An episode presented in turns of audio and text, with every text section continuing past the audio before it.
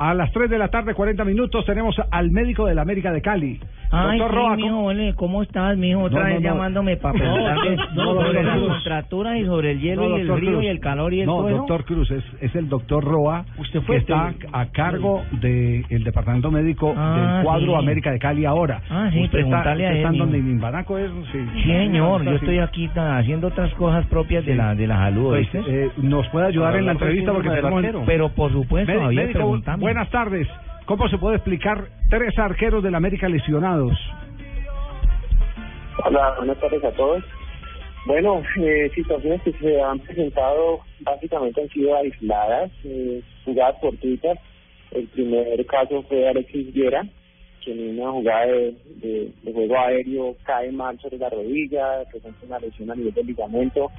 El segundo caso fue precisamente el de John Meneses, que tiene un choque con el jugador y le ocasiona múltiples fracturas en, la cara. Y el último caso recientemente fue el de David González, que también choca en una jugada aérea y se lastima el hombro, presentando un esguince. Pero bueno, son situaciones que se han presentado, malas rachas, y, y la idea es que lo saquemos lo más pronto posible para que puedan volver a jugar. Ya, pero para la próxima fecha, eh, ¿ya tendrán habilitado alguno de los eh, tres arqueros? Esa es la idea. Eh, en el caso de, de Alexis Viera, eh, tiene una semana más de recuperación y gracias al aplazamiento de la siguiente fecha por el, por el torneo, eh, él podría estar eventualmente para dentro de 15 días, que eso es lo que queremos manejar con él. Claro, oye, nos queda una inquietud. ¿Por qué tanto lesionado al comienzo de temporada y no concretamente en los episodios de América de Cali que usted muy bien los ha explicado? Pero hay, muchos equipos con mucho problema muscular arrancando eh, este campeonato de la Liga Águila. Bueno, hay múltiples variables ¿no? que entran en juego a considerar en las lesiones. Aparte de los choques normales que hay en en el fútbol, eh, uno tiene que mirar eh, qué tipo de pretemporada han hecho, cómo se han preparado físicamente, el campo de juego. Hemos estado en algunos estadios cuyos terrenos de juego no son los ideales para el fútbol.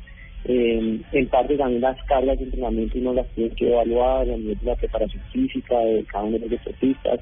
Porque entran múltiples variables que inclusive eh, pueden incluirse las de, las de la disciplina del jugador, que no se esté trasnochando, que no esté, eh, digamos, haciendo una, una vida que no es propia de la del deportista. Entonces, eh, entra a jugar todo eso.